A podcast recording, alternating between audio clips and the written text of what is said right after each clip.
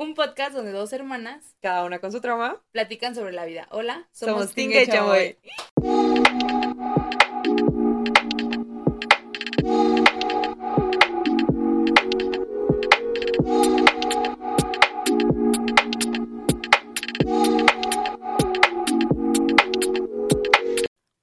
Vamos a ver qué sale porque es la segunda vez que grabamos. Entonces, Ay, hi, esto ya lo contamos y ya platicamos de este Sí. tema. Entonces, vamos de nuez. A ver qué sale con esto. Pero Amigos, hoy es sábado, pero estamos grabando en sábado, lo cual es muy triste. O sea, porque justo hablábamos en el episodio que grabamos y que el perdido. perdimos, que es que sentimos que si no grabábamos el jueves ya no habíamos grabado. Entonces hoy estamos haciendo, eh, o sea, esto no es reproche, estamos haciendo el gran, un, el, el mayor esfuerzo de nuestras vidas.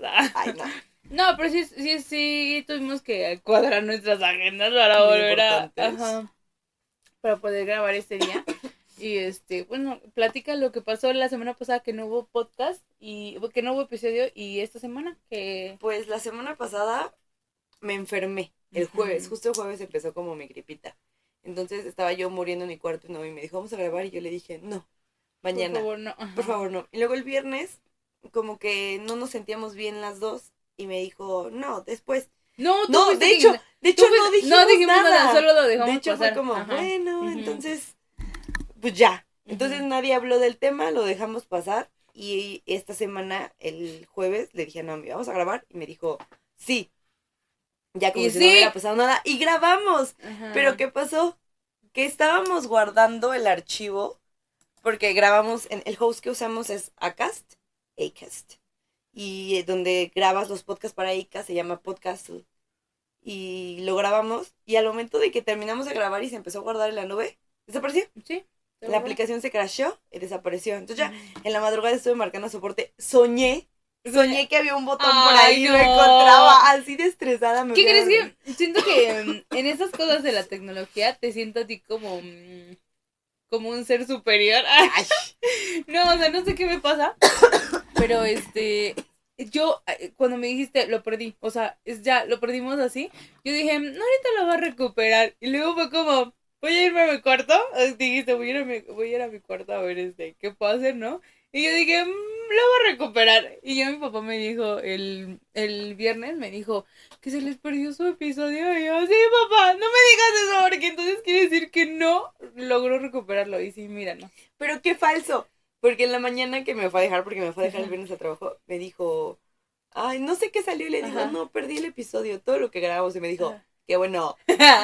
Contigo es más relajado que conmigo. No. Conmigo siento que es más salvaje. No, no, no, no es salvaje. Mm, siento que. mm, es que a veces eres complicada. Y más con él. Siento que a veces eres complicada con él. Pero, Ay, perdón con mi tos. La verdad lo he intentado parar, pero no está funcionando. Bueno, igual no has intentado mucho. Mm. Estoy tomando jarabe. Estoy tomando agua calentita. Ah, bueno. Ahorita me estoy tomando una coca fría, pero me estoy tomando agua calentita. Sí. Este, estoy intentando más de lo que usualmente De lo que, ajá, normalmente. Ok, entonces este tema ya lo llevamos. Ya, dos ya lo semanas. hablamos, sí. Y de hecho ya lo hablamos. Naomi lloró. Ay, no. Qué Lloró bueno, en parte que sí, qué bueno que se perdió, ajá. Naomi lloró porque hablamos de cosas que, aunque conocemos, fueron difíciles de procesar para Naomi. recordaron. Y pues perdimos a Naomi llorando. Ay, Pero sí. cuando lleguemos a esa parte, este. Pues les diré, aquí fue donde Naomi lloró. La voy a romper el Ya, día. la voy a romper otra vez. Mi meta es que llore otra vez. Como ya platicamos de este tema una vez, la verdad no sabemos cómo va a salir el episodio. Entonces, si nos sienten más tontas, pues es normal, ¿no? No, si nos sienten más lentas, lentas, es porque ajá. ajá, lo platicamos. Pero tal vez puede que salga más rápido porque que ya lo que, platicamos o que salgan cosas que no habíamos platicado. Entonces, en esta ocasión nos vamos a ir directo al tema Mm. porque Ay, no. es que sabes Sí, como ya platicamos el jueves, ya no tengo que ya estamos cosas de las que ajá. platicar contigo, o sea, ¿Sabes qué? que- Es algo que, que quería decir. Y este. ¿Qué experiencia jugar uno? ¡Oh! sí, O sea. aprendimos ajá. a jugar uno. Sí, apenas hace como 15 días, ¿no? Sí, Fuimos fuimos con a unos una- amigos. unos amigos y nos decidieron a jugar uno. Ujú. Y al día siguiente fuimos a Walmart y fue Uno, busquen Sí, uno, sí. así mamá, cosas esenciales, el uno mamá. El uno, mamá. Echa mamá, Leche, el uno. no, el uno. Ajá, exacto. Entonces, este, lo más padre es que lo estamos jugando con mi papá. Sí, mi papá O sea, mi mamá guau. nos ve y le dice, ay, ustedes, ¿no? No, Ramiro, que- no dejes que se rían de ti. Pero, pero no, siento que mi papá lo disfruta mucho. Sí, lo disfruta mucho. Hi- Hicimos como dos noches seguidas así de, mm, de uno. Sí. Y, ay, no, qué experiencia. Es una experiencia. Nos echamos una ronda donde le dimos vueltas y vueltas y No, vueltas. no ganábamos. y no acabamos. nadie, nadie ganaba, nadie ganaba. Y mi papá, uno más cuatro. Y échame una reversa. Se volvió, es muy... Se volvió muy... Mi papá es muy competitivo. Sí, y mi más papá es cuando es contra nosotros. Sí, porque le gusta mucho como mm, hacer esa broma de, ah, jaja, ya te voy ganando. O sea. Pero siento que los tres somos muy competitivos. Sí. Entonces el uno, por eso se volvió la muerte, porque sí somos muy competitivos. Me bueno, me acuerdo y me da vergüenza porque hay un maestro que apenas escuché. mm, Bueno, es un amigo que, que me estaba platicando que le había dicho como a otro, así de, ¿quieres conocer a los maestros? Mm, llévalos a jugar fútbol para que los conozcas. Y yo dije, sí, es cierto. Yo, o sea, la verdad es, es que es algo en lo que trabajo, pero cuando juego, por ejemplo, basta o así, me desconozco. Sí, somos bien. Sí, somos llega un muy, momento en el que digo, ¿quién, quién eres? ¿Quién Es que, eres?". bueno, a mí, a mí me gusta mucho ganar. no, gracias. Ay, sí, me gusta mucho. A mí me gusta ganar. O sea, la verdad yo no sé perder. O sea, si hubiera ido a los Juegos del Hambre. Tus, tus, quién no, sabe, que sí ah, medio mensa, sí ah, justo hablábamos de eso en el episodio que grabamos, en el, en el perdido, lo vamos a llamar el perdido. Este, hablábamos sobre nuestra experiencia viendo Los este, juegos balada, los juegos, sí. ajá, y sobre cómo mm, recordamos nuestra adolescencia. Pero yo bueno, creo que vamos a hacer un episodio de cuando leíamos libros de Young de, Adults. ajá, Ajá, en sí, nuestra época. cuando nuestra 2014, adolescencia, ajá. Cuando nuestra adolescencia, Sí. sí.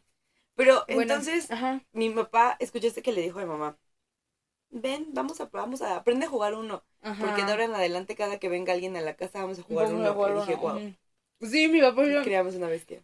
¿Qué crees que mm, es algo que mm, no sé si no- creo que no lo había platicado o no lo habíamos platicado, pero siento mi pap- siento que mi papá es un ser muy social, Ujú, Y mi mamá no. reprimido. Ajá, es- siento que está como mm, como así en una capsulita y cuando hay gente como que lo saca y lo vive muy bien y está muy a gusto y así. Y siento que es algo que a él le gustaría, pero mm, siento que después de pandemia le cuesta trabajo socializar. Sí. O sea, no, No. sé si les pasa a todos, pero lo he visto a mi papá. No, y sabes también por qué, porque siento que mi mamá no es, este, Un ser tan social. no es tan sociable.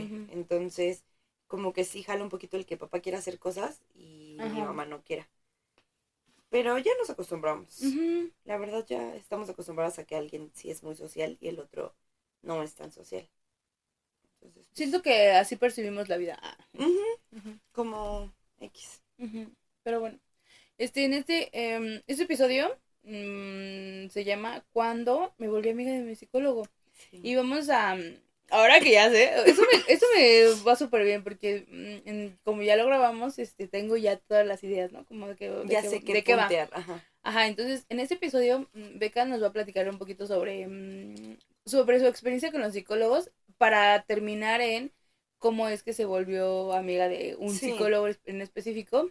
Y también nos va a platicar un poquito sobre sus diagnósticos. Oye, quiero, y que- fíjate que este mm, eh, descubrí, ahora que se grabó este podcast, descubrí, y no quiero, o sea, no es por echar de cabeza a mi papá, pero descubrí que mi papá nos escucha a través de la puerta.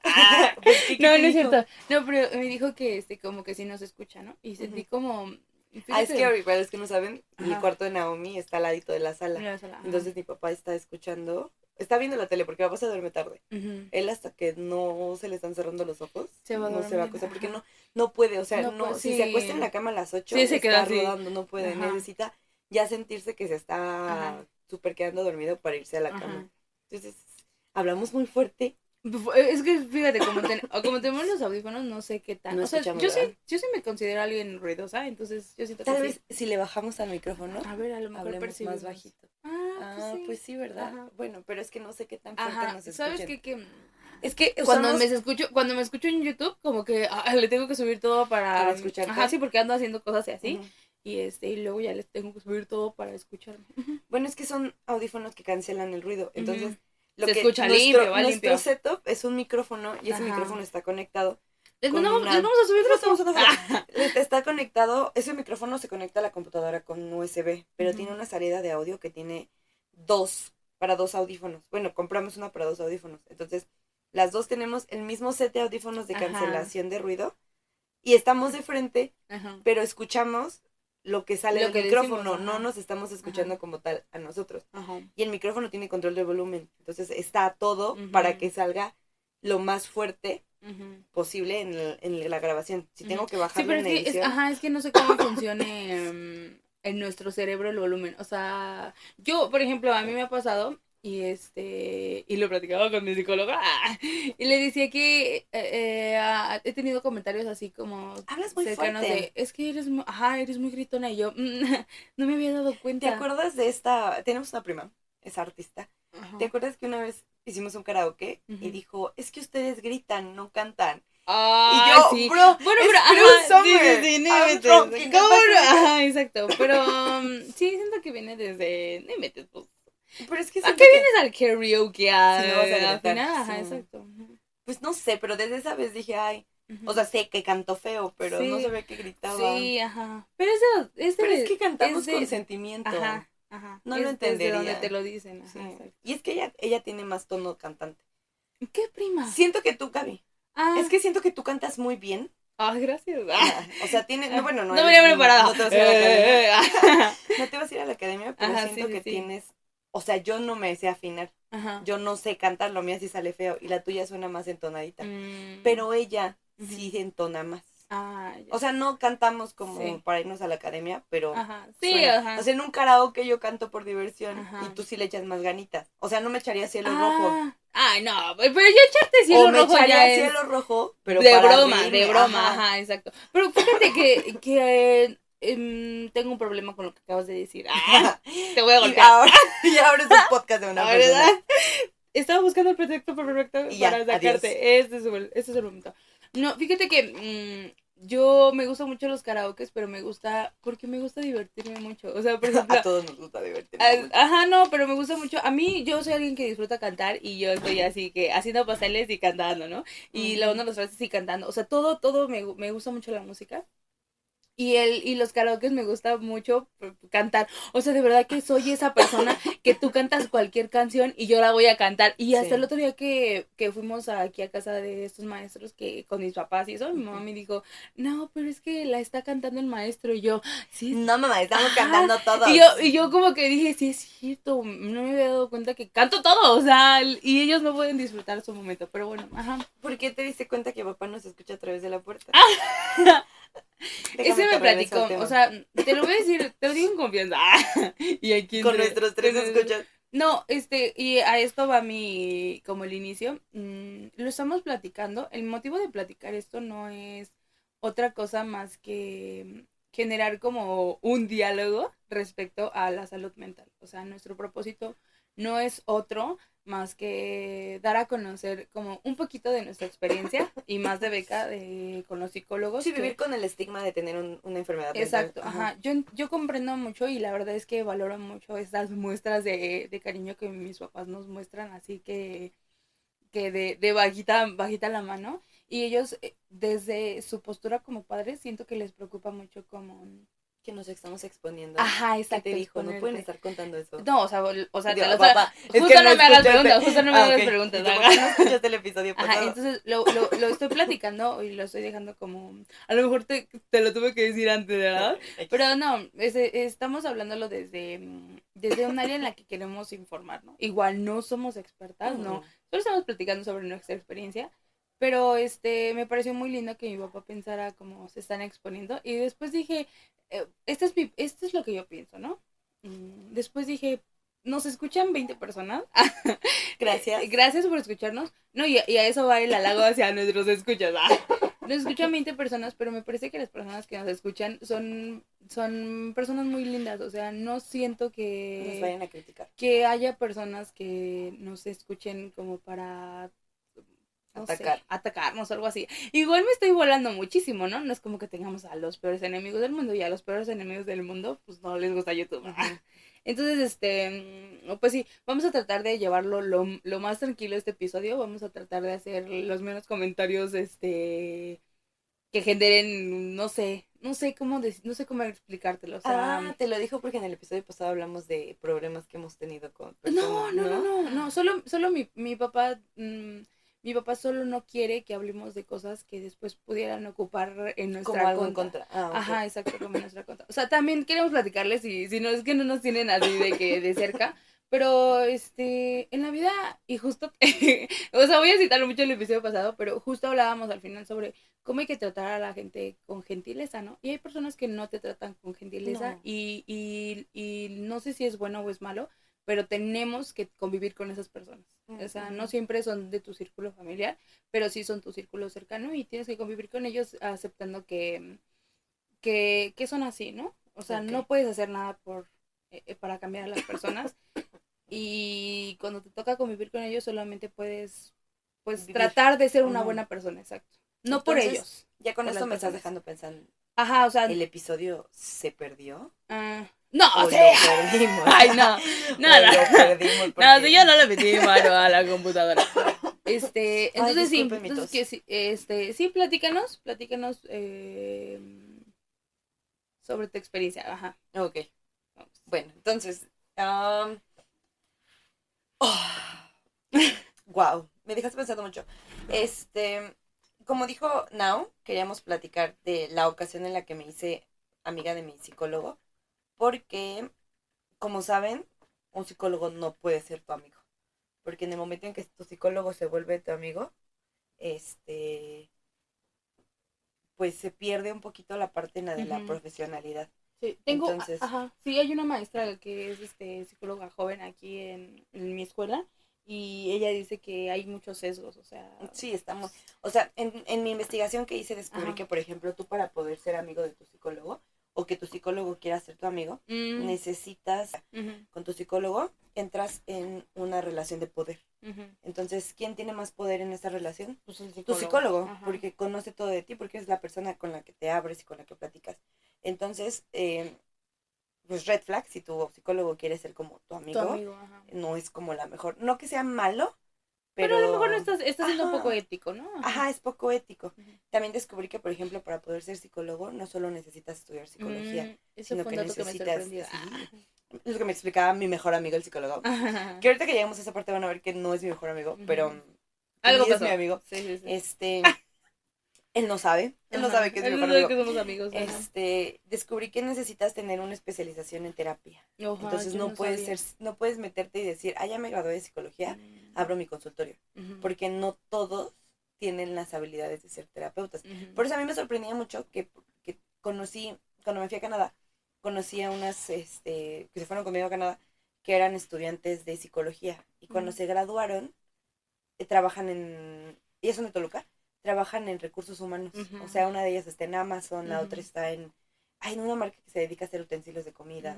Y una de ellas trabaja en el DIP y da terapia. Ah. Entonces me imagino que ella sí tiene como la especialización, porque empezó a trabajar en otra cosa y después de un rato empezó a trabajar en el. DIF. O sea, mientras trabajó en algo, yo, creo que mientras hizo su especialización, ¿no? Ajá. Y otro de ellos que era, porque casi dos eran psicólogos, otro de ellos este, es- estaba trabajando en un hospital con problemas este, de niños de problemas de Ajá. labio leporino. Entonces Mm. como que iba a dar pláticas de eso, Oh, pero no daba terapia. Ujú, sí, Lo cual se me hizo muy sorprendente. O sea, yo no sabía hasta que este psicólogo me explicó. y Me dijo, no, es que yo no puedo llegar y dar... Ah, porque platicaba con él lo de las...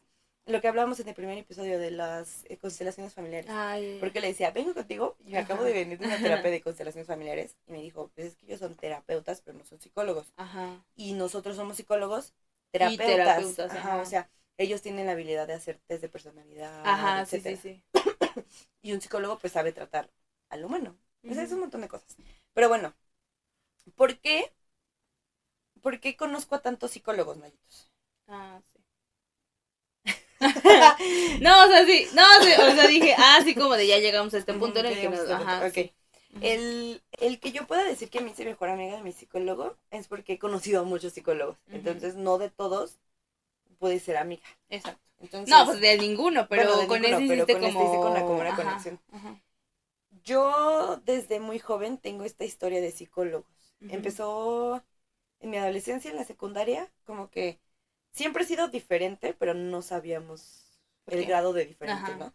O sea, mi mamá recuerda que cuando era chiquita íbamos a la escuela y a mí me empezaba a dar mucha picazón en los pies, pero así una picazón que me sacaban del sal, de la escuela, y me sacaban de la escuela, del, eh, al patiecito de la escuela y me quitaban los zapatos y era de rascarme, pero así con una desesperación, que pensaban que tenía pie de atleta y yo, pero no me huelen los pies. Ajá. Y este, me llevaron al doctor y pues no tenía pie de atleta. Eso evolucionó y se convirtió en jalarme las uñas. Bueno, los- los pellejitos. ajá, los Entonces ya no me daba picazón, pero ahora eh, cuando estaba como en, en el salón o en la escuela, me empezaba mucho a, a lastimar. Entonces llegué a los 15 con unas manos Sí. horribles. Entonces mi papá decía, cuando tengas novio, nadie te va a querer agarrar la mano. Y yo, como que esa excusa no es suficiente para que me deje de jalar. Pero mi papá todavía dice, Vika, no te sabes jalar los parásitos porque se jalan hacia arriba y tú te los jalas sí. hacia abajo. Pero yo me los jalo hacia abajo porque de esa manera tienes como Sí, te que más chance de seguir. Ajá. Me decía uno de mis psicólogos que era porque el que vea sangre hace que como que tu cabeza tenga gratificación. Mm. Entonces hasta que no te sangras no te dejas. Y es- es- ahorita que lleguemos al Sí, diagnóstico de, ajá. podemos entender por qué. Entonces vamos al primer psicólogo, que aquí tengo mi lista de psicólogos. Fuimos al primer psicólogo en secundaria y este psicólogo, su diagnóstico fue que Baja tenía autoestima. baja autoestima. Lo cual en mi cabeza no hizo mucho sentido porque yo me quiero mucho. Me quiero mucho, pero de una manera que no logramos entender todavía. Entonces...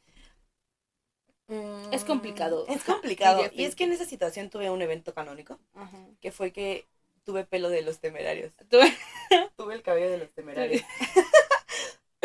Para los, los que me conocen, ahí este, tú- ajá, saben. tenías el Y si cabello me conocen cortito, en mi. Instagram, hasta el fondo, hasta abajo, hasta abajo. Pero fíjate, o sea, yo, yo no sé, ¿no? Lo que, lo que haya sentido, pero creo que, mm, o será que yo te veo con ojos así como De amor. de amor. No, pero fíjate que siento que cualquier cosa que te haces, siento que te queda bien. O sea, siento que se te veía muy bien Después tu cabello. aprendí a rockear. Ajá, pero sí. al momento en la secundaria. Sí, o sea, fue llegué- un... O sea, me acuerdo que el día que llegué a la escuela, me llevé, no, no, no, o sea, me llevé un gorro Ajá. y era como de, ¿qué te pasó? Yo, nada. Ajá. ¿Qué te pasó? Nada. Nada. Pues es que en esa época Sí, mi cabello ajá. era, porque fue cuando Era tu como personalidad, emo, ¿no? sí, ajá. O sea, yo traía fleco que me tapaba la cara, lentes, no se me veía. sí, Entonces cuando llegué fue como, ¿y qué te pasó? Nada. Sí, es como si ahorita a Nandito le quitaran su sudadera con gorra. Ajá. No Y él se inventes, se desnudo, Ajá. ajá. Y así me pasó a mí. Y sufrí mucho bullying en esa época. Entonces a eso lo atribuían. A que como tenía pelo los temerarios, Ah, pues me hacían bullying. Y el psicólogo dijo, tienes Baja ma- autoestima. baja autoestima. ujú. Y empezamos a hacer como ejercicios de autoestima de vete en el espejo y dite que, di que te quieres. Y como que nunca fue lo mío. Mm. Entonces, como todo en la vida, lo abandoné. Lo dejaste, sí. Porque no se me dio como, como que no me dio confianza, no me gustó. Para ser mi primer acercamiento Ajá, con un sí. psicólogo, la verdad no estuvo nada padre. Pasaron los años y llegamos con mi segunda psicóloga, que en esta ocasión fue una psiquiatra, que fue una situación difícil que tuve y pues, este... Te mandaron con él. sí tuve, tuve que legalmente Ajá, ir al psiquiatra. Entonces, la psiquiatra ahí me dio mi segundo diagnóstico, que es depresión. mm, Y me mandó, eh, mis primer, fue mi primer contacto con el medicamento, porque fue la primera ocasión que inicié a tomar antidepresivos, Ok. que fue como Otra una montaña experiencia, rusa, otra ajá, sí, experiencia. sí, sí. Porque me acuerdo que en aquella época todavía estaba muy estigmatizado el tomar medicamento. Entonces yo me acuerdo que mi mamá le fue a preguntar a un maestro de la escuela. Y le dijo, es que le mandaron antidepresivos. Y el maestro de la escuela le dijo, pues Y, y mi mamá era como, no, pero es que... Y no, y- Es que no había mucho conocimiento en realidad sobre, sobre eso, ¿no? Sí, hace 10 años. Ajá, o sea, mi sí. mamá de verdad le daba miedo. Porque toda la gente era como se va a hacer dependiente. Ajá, como sí, si fueran sí. drogas, ¿no? Sí, o sea, y es que, pues, al final de cuentas, ¿qué nos educa? O sea, sí nos educan los libros y eso, pero en nuestra sociedad nos educa la televisión. ¿Y qué te pone en la televisión? Sí, que la gente que toma antidepresivos, pues es la Ajá, muerte, sí. ¿no? Entonces fue una batalla lograr llegar a un antidepresivo que me quedara. Porque o tenía pesadillas, o andaba como zombie, o me sentía muy tonta, o andaba como muy letargada, que es como lo que pasa. Que me pasó cuando me volvieron a medicar la primera vez en- después de pandemia. Ok, Que me decía mi jefa en la primaria, es que te ves muy, muy lenta, te ves muy... Y tú como tonta", los, yo, como, tú como los de Zootopia, ¿no? "El de Zootopia". O sea, me decía, porque yo platicaba con ella de eso, no le decía, "Ah, es que esto y aquello. Me dijo, o sea, está muy padre, pero también ya era grande. Entonces, Ajá. como que tenía algunas ideas que no. Está muy Ay, bien. pero, o sea, yo, yo, yo, o sea, ojalá tu nueva directora no nos esté escuchando, pero la verdad es que ella se me hacía muy cool, o sea, siento Sí. que, deja tú que, que haya sido grande y que a lo mejor no comprendiera de todos los problemas, o no sé, ¿no? Se me hizo una persona como muy razonable. Sí. Siento que no era tan cerrada. No, no era tan cerrada. Como la de ahorita. sorry, sorry. Sorry. Somos friends, pero. Sorry, nueva directora. Gracias por mi servicio. Gracias por mi servicio. Gracias por las prácticas, pero sí. Ajá. Sí, está. Entonces ella me decía, o sea, está muy padre que estés tomando medicamento, pero si te estás, este, Ajá, sí, o sea, Si si te te, va a dejar así, tonta, si te va a dejar así, ajá. si te sientes Mejor muy tonta. chécate. Entonces, eh, pues no lo dejé. Ya me Ajá. estoy adelantando horrible. Bueno, el chiste es que después de ella, ¿a con quién acudiste? después de ella llegué con otro psiquiatra, pero fue después de mucho tiempo porque la verdad la abandoné. Como todo lo que Como en la vida, los abandoné. doctores, ajá. Y llegué con nuestro psicólogo, que fue Ah, psicólogo de ambas. Que, paréntesis aquí, descubrimos que no está bien que un psicólogo trate a toda una familia. No puede tratar ni a hermanos en terapias individuales. Y esto lo aprendí con mi mejor amigo, el psicólogo, porque en alguna ocasión le dije, es que no quiere venir. Y me dijo, yo no la puedo tratar. O sea, que hay otros psicólogos, pero yo no la puedo tratar porque yo ya te conozco a ti. Y tú me has contado cosas de ella que va a ser... Y no la malos, odio. No, no, no, no malos, pero que yo ya tengo una, Ajá, una idea sí. preestablecida de ella y yo no puedo Además terapia. vas, a entrar con, como en conflicto, ¿no? Porque al final de cuentas mi perspectiva es Dos una súper, ajá, es súper diferente a la tuya, ajá. Entonces, pues, eh, descubrimos que Juan Gabriel nos hizo daño. Ah, sí, él, este, se parecía muchísimo, a Juan Gabriel. O sea, Entonces, no se llama Juan Gabriel. no se llama Juan Gabriel, pero sí se llamaba Alberto. Ay, Alberto Aguilera Valadez. doctores, son nombres públicos, no nada. Ajá. No, este, pero sí lo hacemos, eh, lo vamos a llamar Juan Gabriel porque se parecía a Juan Gabriel.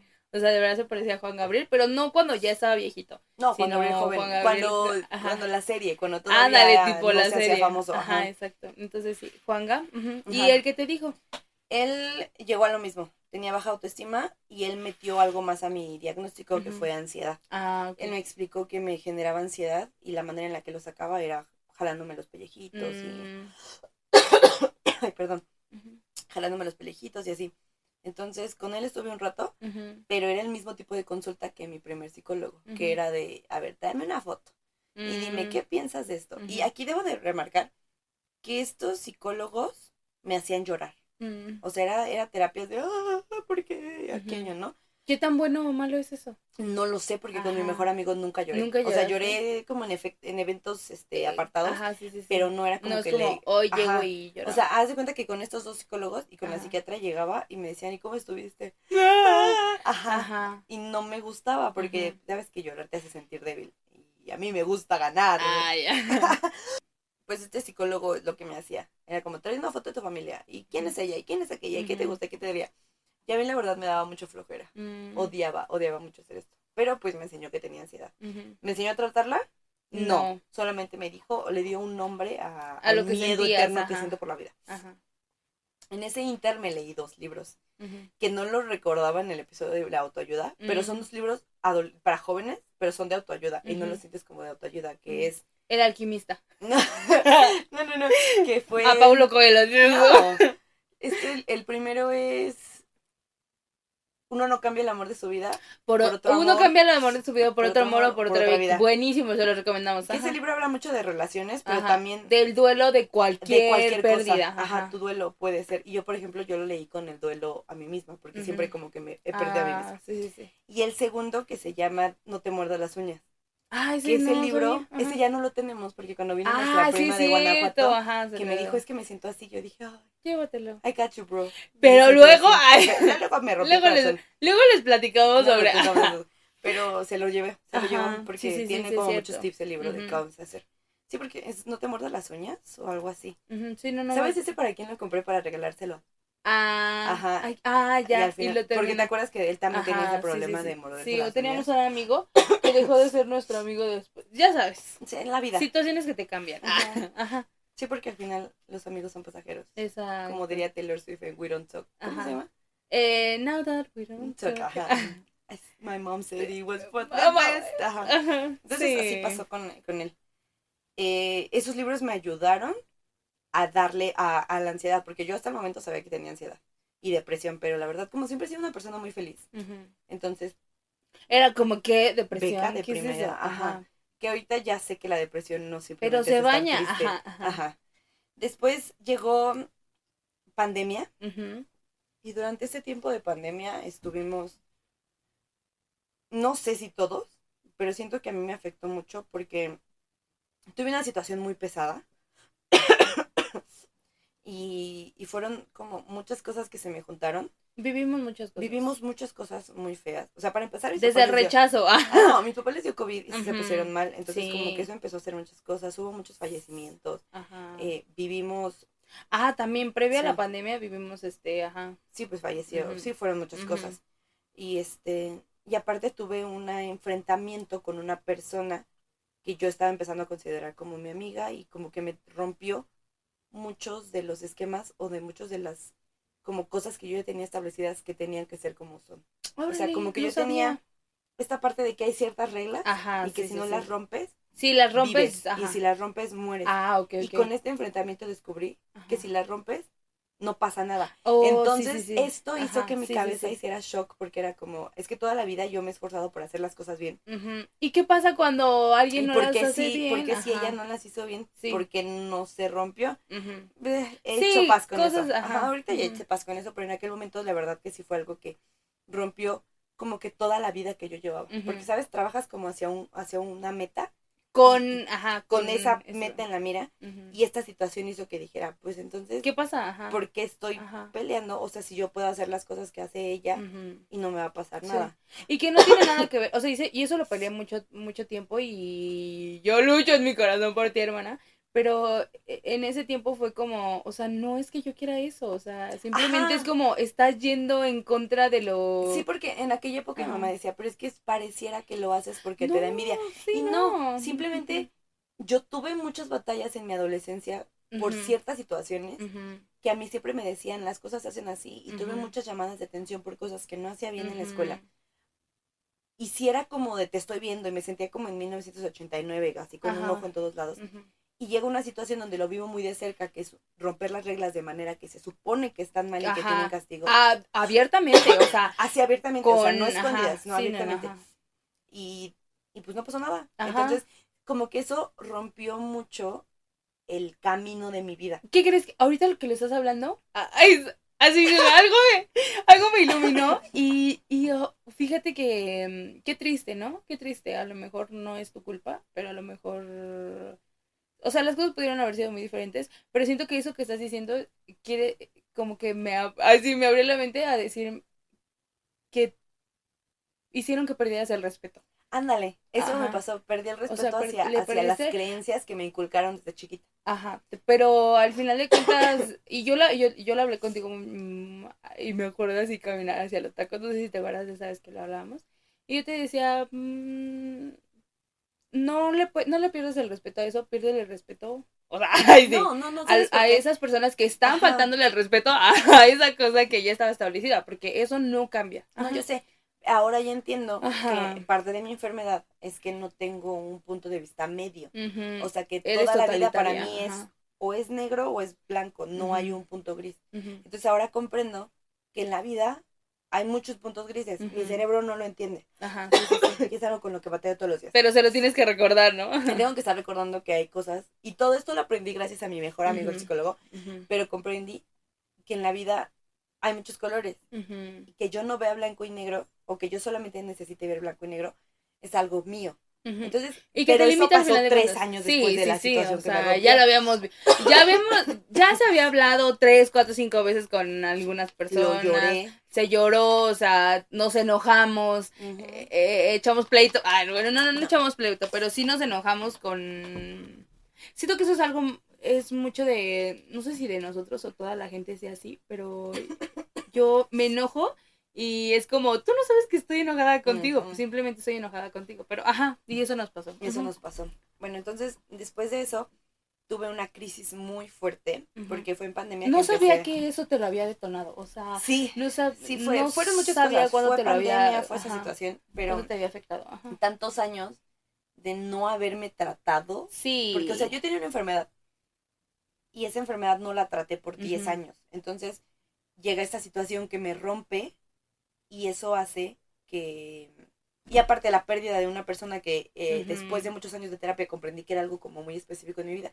Entonces, que Me hace que tenga una crisis o tenga muchas crisis que al momento o antes que los había tenido habían sonado como berrinches. Pero que en ese momento mi mamá sintió que, que algo, algo, ajá. o sea, ella dijo, no, si algo está mal. Siempre te creyó, pero en ese momento lo vio más real. Sí, siento. como que siento que en sus ojos sintió miedo. Ajá. Porque la verdad tú no estabas. De hecho, no. creo que no más estábamos ella y yo. Y mi crisis fue contra ella. Entonces, siento que sí le pegó mucho el verme así. Sí, o sea, Porque ¿de por qué lo general, pasa? mis crisis son contra mí misma. O sea, todos los momentos que tengo de, de problema son hacia mí. Y en esa ocasión lo externé hacia ella y pues sí, no supo, no supo qué hacer. Entonces pidió ayuda a uno de los maestros de la escuela y este maestro de la escuela la mandó con una psicóloga. Recomiendo, ajá. Y que esta psicóloga tenía un punto de vista basado en nuestra escuela. Entonces, pues como que era un punto diferente a todo lo que yo había vivido con muchos psicólogos. Con esta psicóloga, ya sabes que la primera consulta es como, hola, me presento, tal, tal, tal, tal, tal. Y no lloré. Entonces me sorprendió mucho y me gustó porque dije, ah, no lloré. Pero ¿Cuándo la perdiste? la perdí en una ocasión que fui a consulta y me dijo, hoy vamos a hacer un dibujo. Y me puse a dibujar y se acabó mi hora y me dijo, bueno, nos vemos. Y Y tú, dije, ¿Qué? Ajá. ¿me estás cobrando por dibujar? Ajá, sí, Mejor sí. voy a una clase de arte. Ajá. Y ya no regresé. Nunca fui a la interpretación del dibujo porque la verdad, como que no... Que fíjate que he estado, he estado leyendo algunos artículos y dice que no es tan, o sea, como que ahora ya que ha avanzado, ay, sí, la ciencia, eh, no sé, no sé, si tú eres un psicólogo y nos estás escuchando, dinos qué tan cierto es, pero, ay, sí, ¿no? Entre nuestros oyentes de que no sé un Hay un psicólogo. Hay un psicólogo, seguidores. hay, Eres un psicólogo. hay un, este, hay un chef, este, dice que ya no son como que tan válidas lo, Los lo que- dibujos. ajá, los dibujos, lo que ellos interpretan. Ajá. ¿Y sabes también por qué? Porque en parte de mis trastornos descubrí que soy una persona muy... am, descubrí que soy una persona que tiene mucha facilidad para leer entornos y para leer personas. Mm. Entonces, por ejemplo, cuando hago pruebas eh, de trabajo, ves que haces los exámenes Ajá, sí, ¿Cómo los psicométricos. los psicométricos, yo leo una pregunta y entiendo qué quiere ¿Qué quiere? sacarte de esa pregunta. Por ejemplo, apenas estaba haciendo el, el, el del NP, el, el del ISMR. Ah, no, ¿cómo se ya, llama? ah, sí, sí, los de... Las 16 ajá, ajá.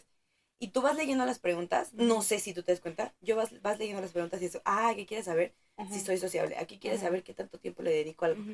Y descubrí que no toda la gente los hace así, sino que la gente a veces como que batalla en descubrir realmente cuál es el punto. Entonces, eso me hizo que para mí fuera muy fácil darle la vuelta a los psicólogos, Mm. saber como qué, como, sí, hacerme, pues sí, engañar al psicólogo. Entonces, con ella Que descubrí... en realidad te estabas engañando tú, ¿no? Ah, obviamente, pero en mi cabeza yo más lista que un psicólogo porque le estoy dando la vuelta. Ajá. Y ella me dio mi tercer o cuarto diagnóstico. Me dijo que tenía eh, trastorno narcisista. Mm. Entonces, como un trastorno narcisista, en el momento dije, ¿por qué me hacen esto a mí si yo soy una pobrecita? Que es un es que es parte de- del trastorno Ajá. narcisista.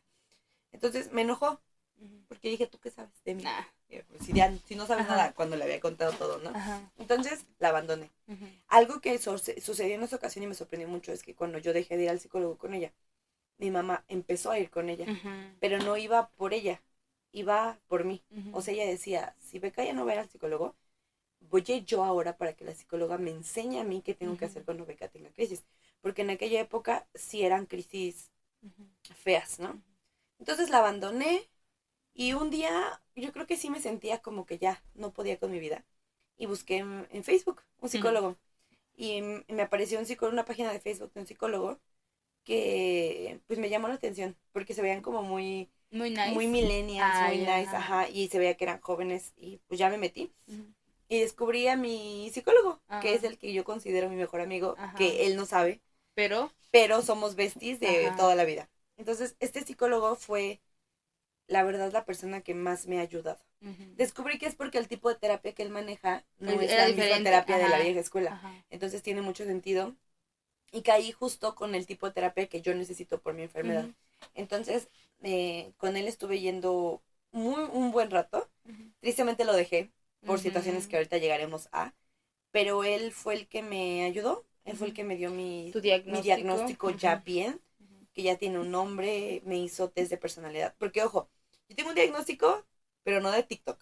O sea, yo tengo un diagnóstico con exámenes. Sorry. eh, sorry. Este, tengo un diagnóstico con exámenes de personalidad, exámenes de IQ, tengo exámenes físicos, tengo este electrocardi electrocardiogramas, electroencefalogramas, o sea, sí, completo. tengo completo. Y él fue el que me refirió a un, psico, un psiquiatra porque dijo que tenía que ser tratada con psicólogo y psiquiatra. Entonces, él me llevó con mi, con mi siguiente psicólogo, que es mi psiquiatra que esta psiquiatra, tengo una pelea con ella porque no admite que tengo una enfermedad, que sí tengo, pero ahorita llegamos a eso. sí, sí, sí. Este, ella es la que me está tratando o la que me trata, porque ahorita me acabo de dar de alta otra vez. Entonces, estoy a nada de un de una crisis, De un colapso, Soy ajá. consciente de, no me no me hagan este no me tomen como referencia porque la verdad no soy una buena referencia en cuanto a esto. Pero sí, este, pues ella es la que me da mi medicamento y todo. Después de este psiquiatra, este psicólogo, cuando lo dejé, llegué con una psicóloga nueva, que ella es una terapeuta, pero está enfocada en nutrición. Entonces yo llegué con ella porque toda la vida he padecido trastornos alimenticios. Entonces dije, Vamos a ver ¿qué tal? ¿qué? ¿Y te gustó? Me gustaba ir a terapia con ella porque me daba una dieta Ujú. y aparte Era como dos por uno. era como dos por uno. lo que no me gustaba o lo que no me gustó es que el enfoque que le dio a mi terapia era que yo me sentía como me sentía porque estaba sola. Que un no novio. Ajá, exacto. Entonces, Mm, sí, pues sí, fue no. como, no puede todo No puede tener enterrarse todo, en eso. ajá. Ajá. entonces la dejé. Y el último psicólogo al que fui, Regresaste con este regresé mejor con amigo. este mejor amigo y el mejor amigo por una situación otra que ahorita llegamos me mandó con otra psicóloga y esta psicóloga fui una vez y llegué le conté mi vida sin llorar todo y le dije tengo esto esto esto y la verdad es que no la sentí capaz Mm. la vi muy yo sé no debo de juzgar a la gente pero la verdad es que mientras me escuchaba yo le veía su cara y se veía como wow Perdida. porque mi trastorno ahorita vamos a platicar de, eso pero la verdad es que mi enfermedad sí es algo pues no pesado, pero pues sí es, es un montón de cosas. Sí, o sea, sí, no es, es como que te dijera, tienes diabetes, pero a la diabetes le vamos a agregar hipertensión y aparte le agregamos que tienes este, Un pie gan- gangrenoso. ajá, tienes ajá. un pie, o sea, no es como una cosa, Ajá. sino que ya son muchas cosas Sí, dentro sí. de mi diagnóstico. Entonces como que salí de ahí rota, porque se supone que es especialista. ¿Y ella qué te dijo? Me dijo que le íbamos a tratar. Oh. O sea, se cuenta que toda la terapia fue hablar de mí Ajá. y luego me dijo, déjame hacer un plan porque sí necesito saber qué vamos a hacer contigo. O sea, ahorita que lo pienso, No estaba nada, o sea, o sea, sí estaba no se quiso adelantar a decirte algo. No se quiso adelantar a decirme Ajá. algo, pero sí la sentí como que la estaba Mm, sobrepasando. ¿Sabes Ajá. por qué? Porque me di cuenta en su, en su consultorio que tenía muchos de niños, muchas cosas de niños. Ah, Entonces, A lo eh, mejor investigué, más. porque la Ajá. encontré en doctoral y todo, y investigué que estaba muy enfocada en problemas de aprendizaje y Mm. en niños con, Sí, ajá. en, en, ajá, en terapia para niños. Entonces, como que sentí que tal vez no era lo mío. Ujú. Y ahorita, pues yo soy mi psicóloga. Ujú. Entonces, esa es mi historia de psicólogos. Ujú. Pero del que nos queremos enfocar es de mi psicólogo mejor amigo, que es mi psicólogo número 5. Eh, ahorita me recordé esa escena de, de Shrek donde, donde dice que pasa la número uno y No o sea, sé. Blanca Nieves, ¿no? Así dormida. Y pues él, él es mi psicólogo. Eh, ¿Cómo te gustaría que le pusiéramos? Vamos a llamarle Panchito. ¿Panchito? No, no, Panchito un- no. No, ay, no, Panchito Ay, no. no. No, Un este- saludo a Panchito si Panchito nos está escuchando. Ay, ojalá Panchito. que su mamá no le. No lo Este, haya dejado de ver. Panchito, no escuchar lo este dejes que, Sí. no lo dejes que no, No, escuches este que no episodio. nos conozcas, No sí, nos Panchito, conozcas sí. tanto. Este, Este, le ponemos Mr. C. Mr. C. Ajá, Mr. Ah. C. No, Vamos a llamarle Mr. Chris. Mr. ¿Va? Chris, va. Mr. Chris. ¿Cómo llegué con él?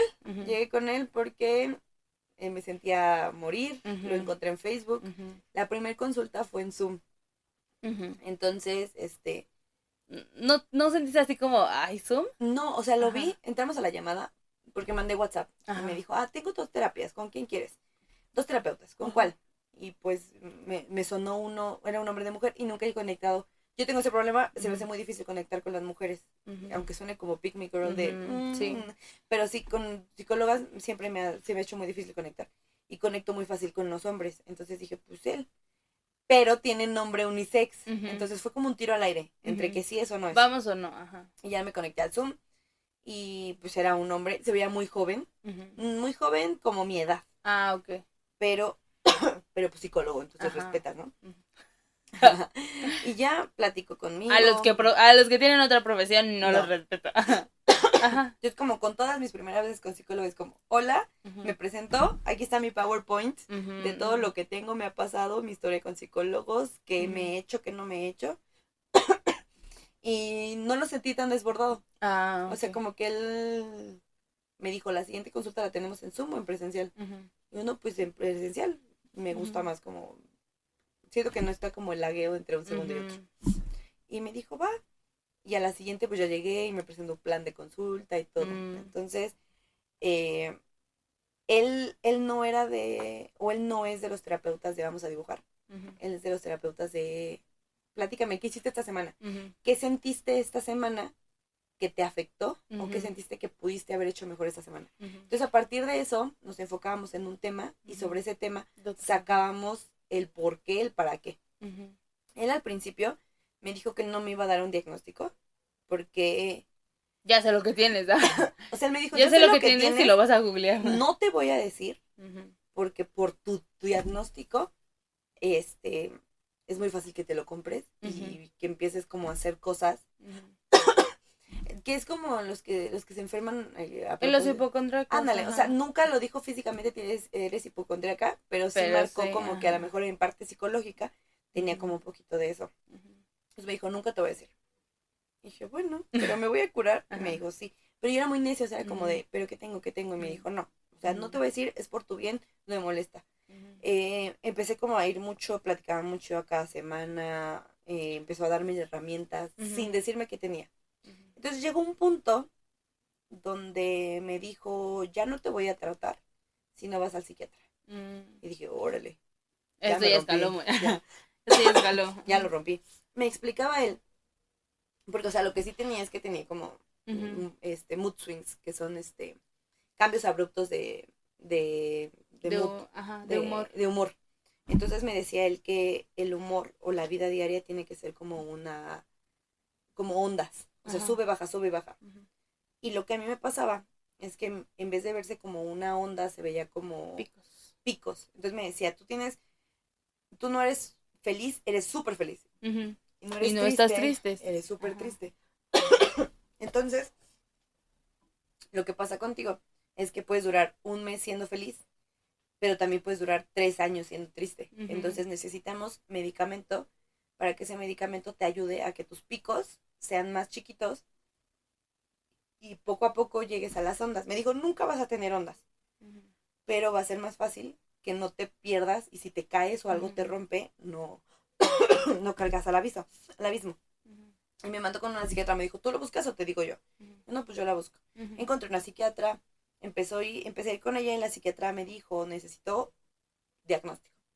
O sea, yo no te puedo tratar sin diagnóstico. Ya sé que tienes, pero necesito que tu psichólogo te haga pruebas de personalidad para que veamos bien exactamente qué tienes. Entonces regreso con él y le digo, ¿qué crees? ¿Qué crees? Que la, psiqui- la psiquiatra necesita pruebas de personal. Y me dijo, sí, nos vamos a echar un mes haciendo pruebas de personalidad. Vas a venir a consulta y cada consulta va a ser un, este, un examen. Pasó el mes y el día que me iba a dar diagnóstico me dijo, no lo he podido sacar. Y ahí fue donde dije, ay, ¿Qué pasó? Ajá. me dijo, no es por tiempo, ni es por nada, realmente no quiero darte un diagnóstico mal, entonces necesito que me des otra semana más para que me dé chance bien de ver en qué grado estás. Ujú.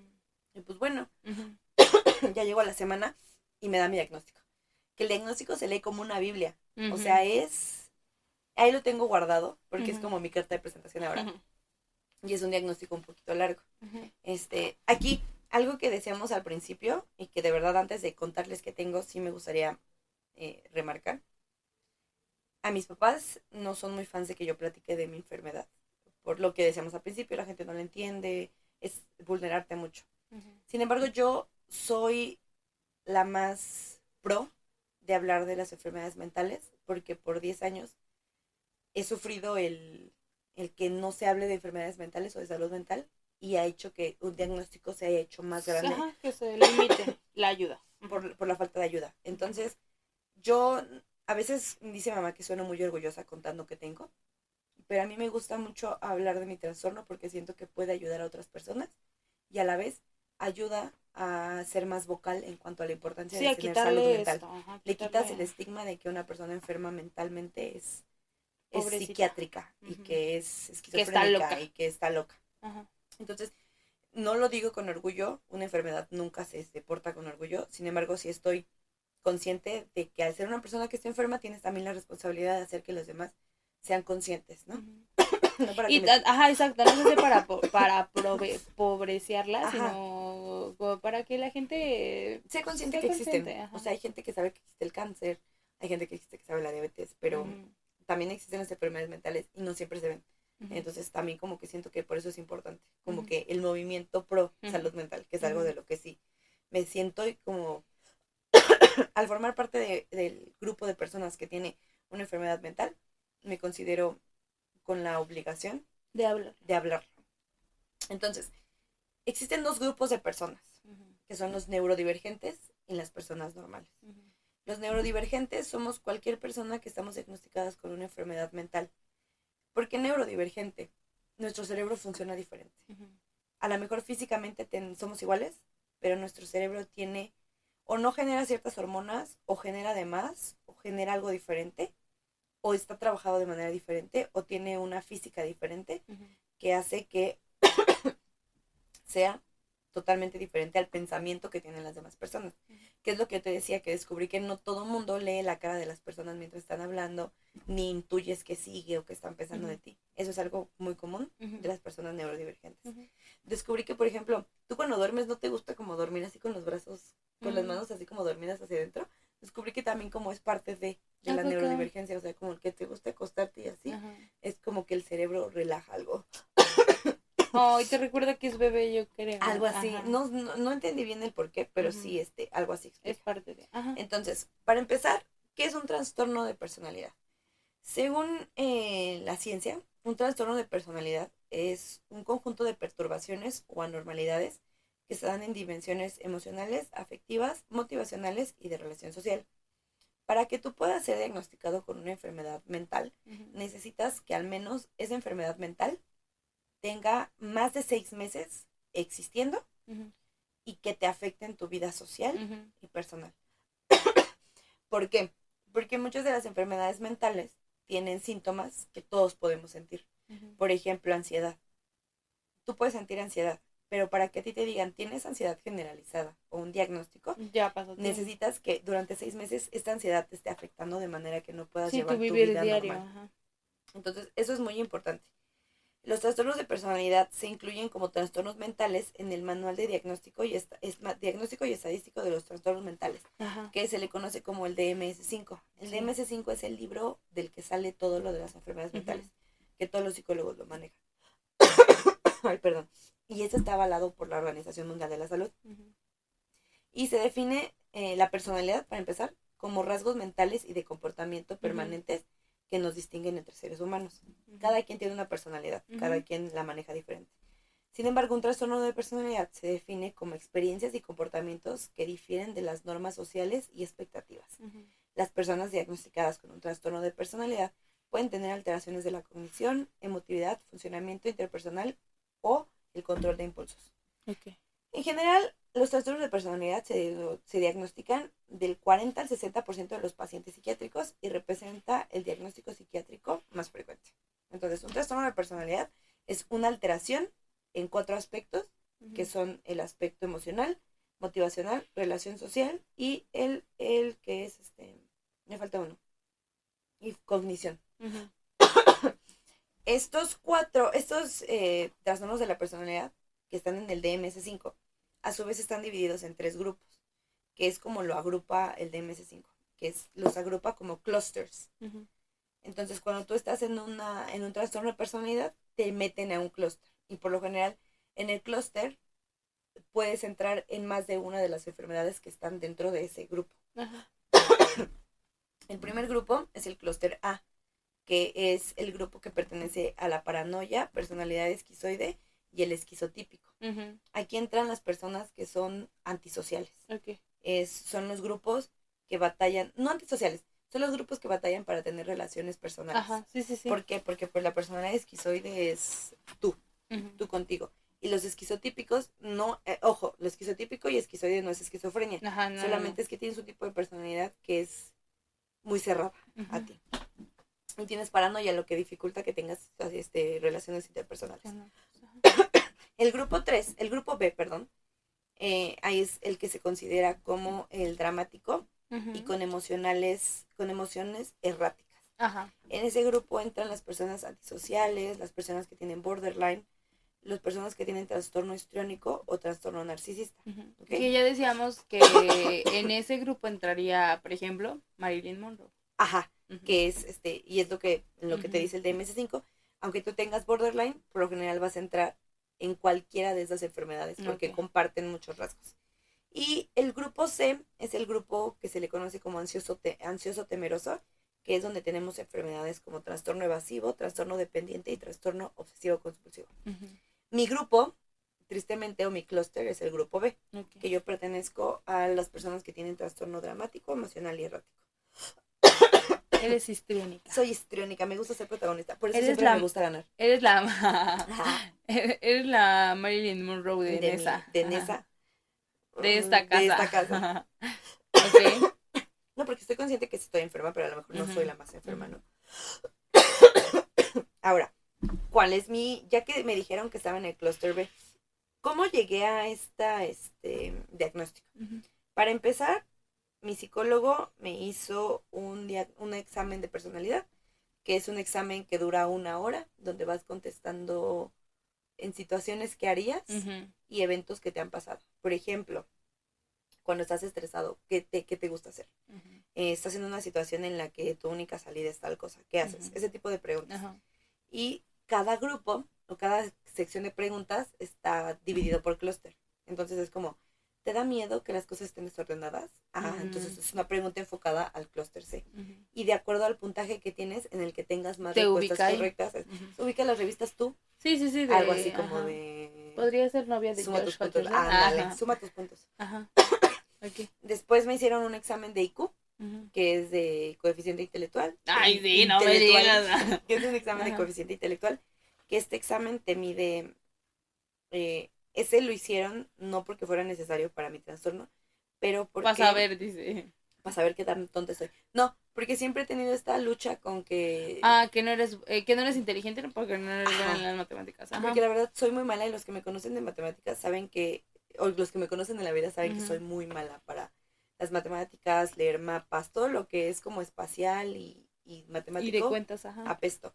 Entonces, eh, mi psicólogo me hizo este examen para como decirme, no estás mensa, simplemente Eh, Tienes otro tipo de... área- Ajá. tu área no son las matemáticas ni la geografía. Que hoy es muy común también eso, o sea, si al niñito no le entran las matemáticas, pero es bien bueno pintando, dele chance. Sí, ya le da chance, pero Ajá. antes no, antes sí te Ajá. quemaban mucho por no saber matemáticas. Entonces, mi diagnóstico es, tengo ansiedad generalizada y tengo depresión eh, clínica.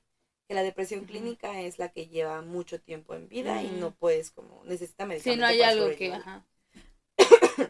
Y tengo eh, trastorno de la trastorno límite de la personalidad, también conocido como borderline o trastorno limítrofe, y tengo trastorno bi- bipolar. Ay, like Doofenshmirtz. Como Doofenshmirtz. Ajá. Eh, pero cumplo muchos eh, cumplo muchos de los cuadritos de...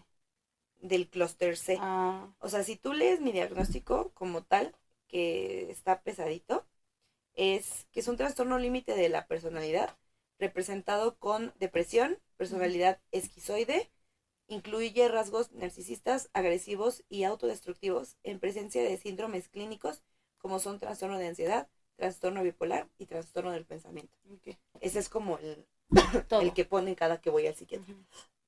Entonces, eh, cuando sale mi diagnóstico, mi psiquiatra me empieza a medicar para el diagnóstico, que tomo un medicamento antidepresivo que es receptor de las, el- Dopaminas. receptor de dopamina, que es el que me ayuda a no a sentirme feliz, porque la verdad es que mi medicamento no me ayuda a sentirme feliz. Te compone algo en el estable. cerebro, Ajá. ajá. sí. Te me da genera- un, le da una ayudadita a tu cerebro. Ándale, me ayuda a tener unas hormonas que no genero. Que no tienes. Tomo un medicamento que está recetado para personas epilépticas, que es el que me ayuda para el borderline. Sí, Porque que es el que me ayuda a que mis evita los choques, sean- ajá, no sean tan sí. fuertes. Que no tenga como, como cosas. Y en situaciones estresantes tomo antidepresivos eh, de... Porque mi, mi medicamento es de venta libre. Pero cuando sí tengo como episodios muy fuertes, tomo medicamento controlado, que es el que me ayuda a dormir, el que me ayuda como en, en situaciones en las que me siento muy mal. y para, para saber, mi medicamento no lo tengo yo en mi control, me lo dan mis papás, por situaciones que he tenido en el que no soy una persona que pueda. Responsable. Ah. No soy una persona responsable que pueda tener su bote de medicamento, no porque no me lo tome, sino porque en situaciones en las que Sí, en, en estrés la vida es es complicada. muy complicado. Ujú. Pero es muy, es- o sea, siento que, por ejemplo, en mi caso, las veces que he tenido situaciones en las que me tomo más medicamento, no es porque me quiera morir. Simplemente Es para estar más tranquila. me, me dan, tengo muchas ganas de dormir y a veces no puedo dormir y el medicamento lo que hace es dormirme, dejar de pensar en muchas cosas. Entonces, pues sí, ese es mi diagnóstico. Hasta ahí estamos cool. Ujú. ¿Duda? Eh, no, vamos hacia el punto en el que te volviste amiga de tu psicólogo. ¿Qué te hizo, qué te hizo volverte amiga de tu psicólogo? Pues Siento que desde que lo conociste tuviste como... Conexión Le con tuviste él. mucho respeto. Siento que... Ah, y eso era algo también que hablábamos en el episodio pasado y es que siento que parte, gran parte de ti es como... Me ganaste cuando tienes mi respeto. Y tienes mi respeto porque valoro tu inteligencia. yo soy mucho una persona que es difícil que admire a alguien y que soy mucho de primeras impresiones.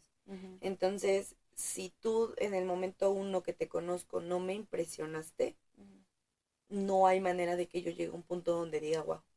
Pero aún así eres muy nice, o sea, siento que... Ah, soy muy buena persona, sí. sí. O sea, todo lo que están Sí, escuchando en, de mi en tu, en tu lista, siento que a lo que te refieres es que en tu lista hay dos tipos de personas, ¿no? O sea, Ajá. están esas personas que admiras y que vas a admirar toda tu vida. y las personas. Y las personas, ajá, normal, general, que, que puedes, no- que no les puedes odio. tener un Ajá. cariño y les puedes tener un aprecio, pero no llegan a esa otra lista. Ajá. O sea, Ajá. para como que para que te admires sí necesitas como cumplir ciertos puntos, pero no, si no te admiro no es como que te Sí, te deseche y te desprecio, ajá.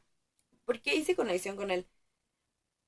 Descubrí que es por el tipo de consulta que maneja. Él me decía que personas con mi trastorno necesitan un tipo de terapia que se llama cognitivo-conductual, que es un tipo de terapia en el que a través de situaciones de la vida diaria vas manejando y te das cuenta qué es y qué no tienes, o qué debes y qué no debes hacer.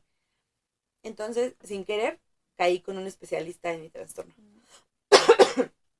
Entonces, él, él siento que, a diferencia de con otros psicólogos, empecé a sentir que me dio herramientas.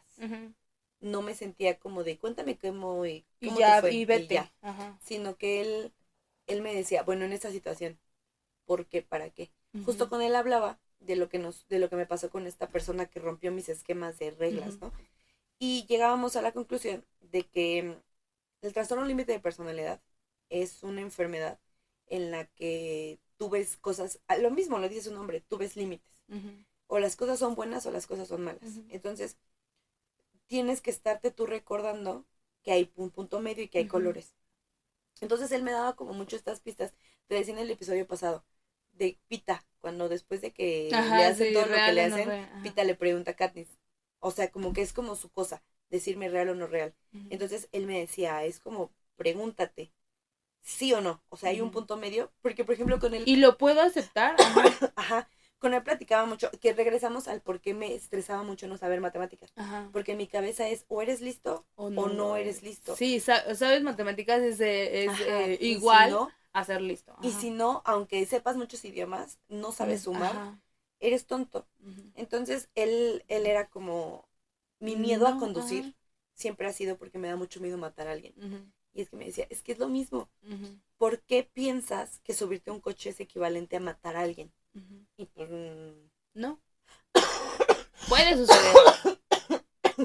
puede suceder, pero no va a pasar nada más porque te subas a un coche. Este, es importante marcar que los, tra- los trastornos de personalidad nacen a partir de un trauma. Y en mi caso, mi trauma fue adquirido. Entonces, también era importante como buscar de dónde venía. Sí, el origen. Con él descubrimos eh, el origen. Eh, nunca fue mucho de buscar terapia con tus papás, que era algo que siempre me pasaban con los otros psicólogos, tienes que traer a tus papás. Y él me decía que no.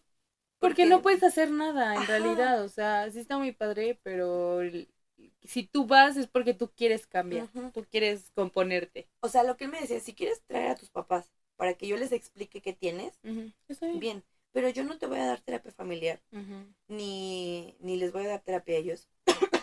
porque, ellos no le están buscando es también. enfermedad. Ajá déjalo tú que no es, porque eh, fue en el punto que mis papás se empezaron a, preocupar más, como que se dieron No, pero no me refiero a reproche, me refiero a e, ellos no están viniendo aquí por ellos, o sea, tú eres la que quiere. Exacto. Ajá, y me, me decía, tú eres la que tiene que solucionar las cosas. y sobre ti es sobre lo que vamos Es lo que está en tus manos, o sea. Porque me decía, si yo le digo a tu papá, es que tiene esto y esto y tiene que tratarla así y así, entonces yo te estoy victimizando. Y, eso hace que alimente tu trastorno narcisista. Y tú no eres una víctima todos estamos enfermos, todos tenemos problemas, no voy a alimentar el que tú estás enfermo. Y pues sí, me ayudó mucho, me dio muchas herramientas, me enseñó muchas cosas de mí que no sabía. Me explicó muchas cosas y entendí o hizo sentido muchas cosas de las que yo pensaba. Me explicaba, me explicó cómo sobrellevar mi enfermedad. Me dio como pautas para hacer cuando tengo crisis.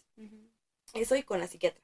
La psiquiatra también me ayudó mucho. Entonces, algo que me pasó con ese psicólogo que a pesar de que yo lo adoro mucho, es que llegó un punto donde yo llegaba a terapia y le decía, ¿qué crees que me pasó?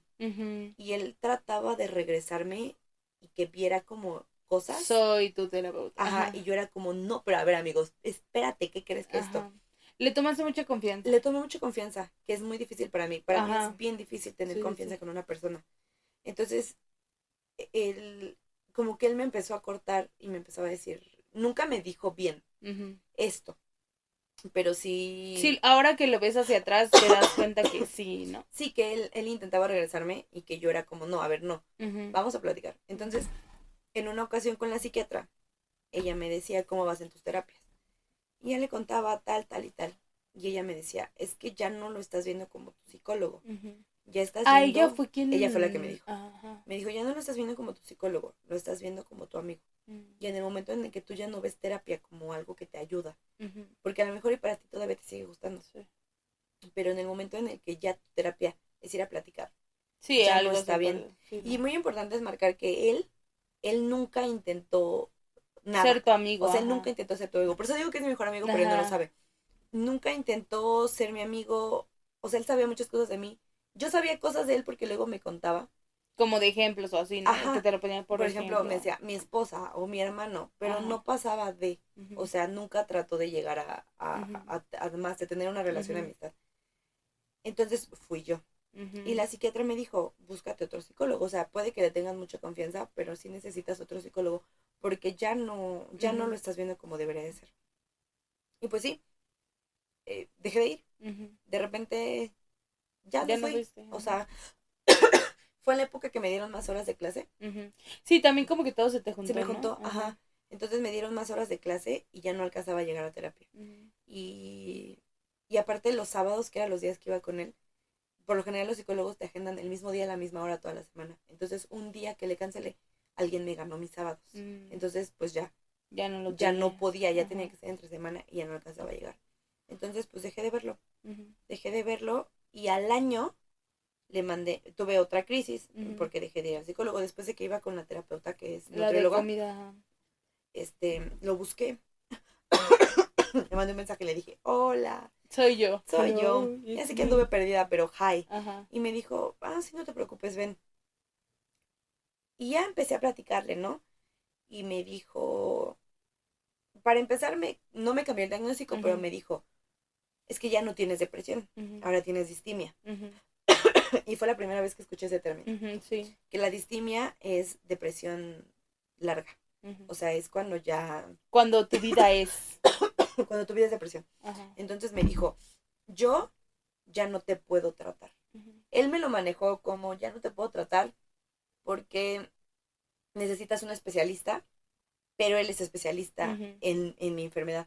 Entonces me dijo, necesitas buscar a alguien porque yo siento que ya no, Ya no te, ya podría ayudar. Y pues sí, o sea, fue como muy cool, fue muy amable, me escuchó toda la terapia y todo y me dijo, necesitas buscarte a un especialista. Y ahorita que estaba haciendo, como ahorita que estaba haciendo la investigación, caí en cuenta que no me dijo que buscara un especialista porque él no pudiera, sino porque él mismo se dio cuenta de que yo ya no lo veía como terapeuta. Ujú. Entonces que iba a hacer lo mismo, regresar a terapia nada más iba a Sí. hacer ir a platicar. Sí, y, y qué padre, ¿no? Porque era lo que platicamos también. Eh, lo hizo desde Sí, el su- amor, ajá, o sea, no del, no No, del amor no. de, ajá, sí, lo hizo desde el aprecio que me tuvo. el aprecio que te Ujú. tuvo como paciente, exacto, porque ¿para qué te tengo? ¿Para que me vengas y me pagues? Pues no, porque te no te está ayudando, ajá. ajá. Y pues sí. Desde la compasión y la piedad. Me tuvo pena. Ajá. Y ya me dejó ir. Entonces, eh, algo que descubrí mucho con él es que yo soy una enferma funcional. Que el, el ser una enferma funcional es que a pesar de tus trastornos, ujú, has sobrevivido. Porque recuerdo que la primera consulta con la psiquiatra fui con mi mamá. Me dijo la psiquiatra, este, pasa tú sola. Y yo, no, necesito a mi mamá. Y me dijo, no, cuéntame, ya si necesitamos, metemos a tu mamá. Y ya le conté todo y le dijo, háblale a tu mamá. no. Y ya metió a mamá y le dijo, lo más importante es que, wow, que tiene 26 años Y ha sobrevivido. y ha sobrevivido. Porque personas con tus diagnósticos no, No logran. eh, no logran sobrellevar cierta edad. Porque es cuando los problemas empiezan a poner más pesados y todo. Me dijo, si está mal, psicólogo, el psicólogo le ha ayudado, pero wow, que lo ha sobrellevado. ¿no? Entonces me pasaba mucho con Cristian, que a veces le contaba cosas y, Se quedaba y se quedaba callado. Ajá. Y es donde yo decía, lo logré. Gané. Y le gané a mi psicólogo porque ya no me Te puse el más cuatro. Es un más cuatro más cuatro. es más cuatro, más cuatro. Y no, es lo que decía él. Eres tan funcional, ujú. tantos años has tenido tú que aprender a cómo sobrellevar tu A enfermedad. sobrevivir. Ajá. Que tienes herramientas para sobrevivir. Sí. Pero lo malo es que te has vuelto tan consciente de tu enfermedad que tú sabes qué hacer y no lo haces. O sea, tú, Ahí es donde viene lo peligroso, ¿no? sí porque descubrimos que, por ejemplo, yo hacía algo que se llama masking, que ahorita es algo que ya no hago y que intento no hacer. Que el masking es, como tú sabes que tu personalidad no le va a caer a alguien. Que bueno, es una idea. Es una idea irracional, tú- Ajá, ajá. exacto, irracional. que así, así es, mi real o no real es irracional o no irracional. irraci- Ajá, exacto. Este, yo tengo, eh, parte del TLP es que te da miedo el abandono, entonces necesitas la aprobación de las personas en todo. Puede ser el vecino de al lado, el señor en el metro, o tu mejor amigo o tu mamá, pero necesitas la aprobación de las personas. Entonces, yo hacía el masking, que es, te pones una máscara, eh, no literal, para caerle bien a la persona Sí. con la que estás. Entonces, yo Que es justo este, este meme de. Ay, me caí súper bien. Pues claro, si esta personalidad la Ajá, inventé para ti. Ajá, inventé para ti. ajá. Entonces yo conocí a una persona, y es lo que te decía, yo soy muy perceptiva, que yo pensé que todos lo hacíamos, que cuando yo platico con alguien, puedo ver en qué momento se empieza como su cara, sus, sus ojos, puedo ver si sí le estoy cayendo, no le no. estoy cayendo, o como en qué parte puedo meterme, lo cual es, da miedo, ¿no? Sí, pero eso era lo que antes era. Eso era lo que antes era, ahorita Ajá. ya no. Entonces yo tenía mi personalidad para cada quien, y algo que me decía él es, un día tus Sí, personalidades no lo hagas. ¿no? O sea, lo que te está pasando ahorita es que la tú se van a enfrentar. está cho tú, tú real está chocando con que las personalidades que tienen son muy diferentes a ti y está haciendo que ya no te sientas ser real. No, y y, sí. ajá, estás y te estás haciendo infeliz, o sea, Sí. ¿cuál sí, era el punto? Agradar nada me era muy no me era fiel a mí misma en el que cosas con las que yo tengo convicciones que no rompo la estabas dejando. las estaba rompiendo con tal de caerle bien a la gente. Entonces, él me ayudó a eso, que hoy en día si algo no me gusta, no me Está gusta. y no tiene no tiene por qué la gente caerme bien o yo tengo que caerle bien a A alguien todos. nada más para para sentirme feliz o sea ahorita si no te caigo bien Está pues bien. no pasa nada con las personas nuevas con las relaciones que ya tengo establecidas sigo teniéndole mucho miedo pero sí he visto que hay cambios en que ellos mismos o mis relaciones más largas se han dado cuenta que he cambiado y no se han ido entonces es Esos como- son los valiosos. rompe un rompe un pensamiento irracional no le voy a, no la gente no me va a odiar solamente porque no estoy de acuerdo con Sí, lo que ¿no? opinan. Y eso lo aprendí gracias a él. Igual eh, me decía que la las personas con TLP tenemos algo que se llama nuestra persona favorita. Ujú, Que de esta persona depende, que de esta persona depende todo. ujú. Nuestros estados de ánimo, nuestra personalidad. Es todo, como ¿no? a quien acudes, ¿no? Es como, esa, No es tu refugio, porque a veces ¿no? no esa persona no te la tienes que conocer. Ajá. Puede ser un Oh. famoso, ¿A puede ser? No Ajá. Ah. solamente tienes una persona favorita. Entonces, esta persona favorita va a dictaminar cómo te sientes en el día. Y Ujú, con esa persona favorita te hace algo que a ti no te gusta.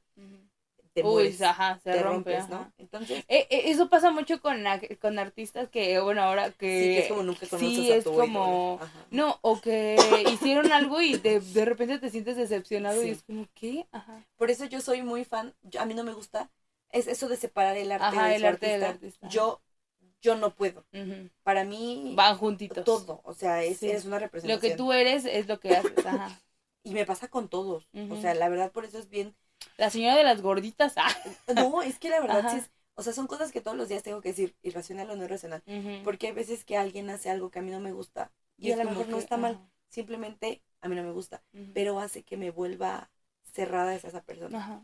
Entonces con él descubrí quién era mi persona favorita y que tristemente mi persona favorita Ya no está. había muerto. Entonces el que esta persona favorita haya muerto no me dejó hacer un cierre ni cambiar de persona. Y lo más pesado es que no he encontrado a una nueva persona favorita. La tengo como por etapas, pero no he tenido a alguien tan largo como esa persona favorita que se murió. Y que pues, pues eso marca a Sí. muchas cosas. Entonces ya también él me explicaba esa parte, me explicaba que no me puedo dar de alta sola, que ahorita estaría muy No decepcionado le si hice me caso. escucha. Este, me explicaba mucho cómo se maneja el TLP, cómo se Ujú. maneja el borderline, que me decía que, por ejemplo, estaba mucho la, esta teoría de que las personas eh, que tienen bipolaridad, pues ya sabes que se daba en los 2000 Sí, el, el o que, sea, "Ay, como es broma. gritas", Ajá. ajá. gritas y de repente ya Ajá. es... Ay, eh, estoy muy feliz. por eso me choca la- mucho la gente cuando dice, es que soy bipolar. Pues no. Bro, no. ¿Por qué? Porque Es la bipolaridad no es, que es, es algo importante de la enfermedad. La bipolaridad y el TLP no es estar feliz y luego triste. Es que puedes tener un evento maníaco que, que nosotros, los, Sí. los neurodivergentes, no le llamamos felicidad y tristeza, sino manía y depresión. Entonces yo puedo estar en un evento maníaco, que es que me den ganas de limpiar, me den ganas de trabajar, De cantar, estoy feliz, cantar así. quiero platicar. Ajá. por meses o por un segundo. Y de repente voy a estar en un estado depresivo y que la depresión, al ser funcional, no me hace que esté tirada en mi cama, simplemente estoy en piloto automático. Y tienes pensamientos negativos. Ajá. Así, full. Ajá. Full. Entonces, este, lo malo es que como mis trastornos son autodestructivos, tengo te- tendencias a autodestruirme, pero no realmente a matarme, sino tendencias como a Lastimarte. no desayunar, este, sí, cositas Sí, como muy Quitarte tus padrastritos. quitarme los pellejitos, ajá. Entonces, como Ofenderte. Ajá. Con él, y con la psiquiatra aprendí como muchas cosas. Mi humor negro nace de eso. O sea, yo soy mucho de, ay, qué día. Ojalá no hubiera despertado. Que a mí no se me hace algo malo, pero mis papás es como, Pues sí, o sea, ajá, yo, yo entiendo. racional o no irracional. Ajá. La verdad es que le tuve mucho cariño. Me dolió mucho en el momento en el que, Le- tú te diste cuenta que le tenías que decir adiós. que él decidió que, eh, que ya no éramos como lo mejor para nosotros. Y creo que se volvió mi persona favorita porque no he encontrado un nuevo psicólogo. O al menos mi psicólogo favorito sí es. Pero sí es muy importante que en este caso, yo estoy hablando de cuando mi mejor mi psicólogo se volvió mi amigo. Pero si ustedes en algún punto en su terapia llegaron a sentir que su psicólogo está pasando ciertos límites, Límites, ajá. marcarlo bien. O sea, en mi caso, él, él fue muy profesional y él decidió que Tú eras quien. él se dio cuenta que yo ya no lo veía como psicólogo y decidió correr la relación. Y hay quienes no. Hay quienes este, tratan de tenerte en Facebook, en. Instagram. Pues Harley Quinn. Harley Quinn. Ve el eh, resultado de ajá, hacerte amigo de tu psicólogo. amigo de tu psicólogo. Ve al Joker. Pero bueno. Pues no sí. sean Harley Quinn. Ajá. Lo siento que lo hice más resumido que en el episodio perdido. Sí, ¿qué crees que me gustó mucho el otro? Se me hizo Ah, la parte- muy lindo. La Ah. parte en la que lloró Naomi fue cuando le confesé que mi persona favorita estaba Sí, muerta. es que no sabía que él era tu persona favorita. Eso sí me, me choqueó mucho y justo, y justo mencionaba que eh, la pérdida de, de él fue muy dura para toda la familia, siento que para toda la familia. Y algo que platicábamos es que eh, eh, a veces es complicado porque las personas no lo comprenden. Y no estamos pidiendo que lo comprendan, ¿no? Simplemente es, es normal sentir tanto dolor por alguien aunque no sea de tu familia. Y justo lo que decías, ¿no? O sea, está, está bien raro porque a lo mejor, eh, que, eh, bueno, que te decía tu psicólogo, ni sus hijos, o sea, ¿qué está pasando contigo, no? Pero es que, y ni siquiera es dependencia, no es otra cosa más que... No, eso no me decía mi psicólogo. Ah, ¿no? ¿Qué te dije? ¿Qué te Un, decía? un maestro de la escuela me decía, ¿Ah, sí? ni sus hijos están sufriendo como tú estás sufriendo. ¿A poco? Ah, con Porque yo razón me dije acuerdo que, en el velorio Sí. yo estaba... Sí, que yo me acuerdo que un maestro de la escuela hizo un comentario tan, o sea, y de verdad que a lo mejor estoy mal, pero hizo un comentario tan tonto y pensé, o sea, ¿Qué dijo? Fren. Luego te lo platico, nene. No, me, me- me acuerdo que estaban riéndose, o sea, salí y alguien así. Tenía muchos haters, ajá. Tu persona favorita tenía muchos haters y no- nunca lo comprenderé, o a lo mejor sí. Y este, y me acuerdo que salí y, y estaban ellos riéndose y me dio tanto coraje y me dio tanta tristeza. Y fue como, ¿por qué te estás riendo? O sea, ¿qué no te das cuenta? Que. Yo recuerdo que ese día del, del velorio yo escuché muchos comentarios. Porque la verdad es que yo sí estaba llorando desconsolada. O sea, yo parecía la... La hija, la. Ajá, o sea, familia directa. Sí, sí, sí.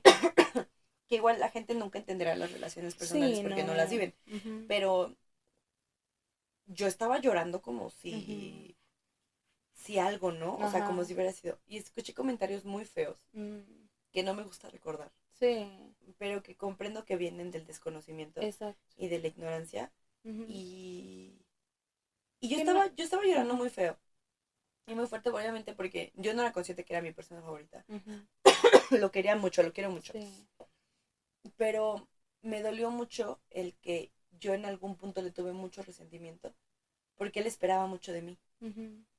Y a mí me enojaba el por qué solo esperaba de mí. Y es que escuchas que mi mamá me decía, pues es que es porque te quiere. Yo decía, no, No no, me te quiere, puedes ajá. excusar en que me quiere para Sí, tu tratarme así". ignorancia te, te evitó eso, ajá. Y cuando tuvimos la situación con esta persona, cuando pasó todo, Ujú. él Él ya te no estaba. sí. Él ya no estaba. Pero justo antes el, pre, el previo, el previó Sí. lo que iba a pasar, ajá. es que esta situación con esta persona ya venía arrastrando de mucho tiempo. Entonces, fue cuando él muere, que como que yo dije, lo voy a, lo voy a, a darle, como vengar. Sí. O sea, necesito darle closure, cerrar esto Ajá. por él. Entonces, yo me acuerdo que cuando él todavía estaba vivo, yo le recriminaba mucho el por qué no hacía nada, porque él veía las cosas. y él veía que estaba mal. Y él me decía, es que yo no puedo hacer nada porque hay ciertos pasos que seguir. Y yo no lo entendía, o sea, yo le decía, le vale, o sea, no lo quiere hacer porque no lo quiere hacer. Él muere y empiezo a entender. Sí, después es de, que, que- de todo sí, eso que te pasó, o sea, después de de- todo, del sufrimiento y eso, ajá, que uno lo cuenta. hacía porque sabía cómo funcionaba y que me iba a A lastimar, ajá.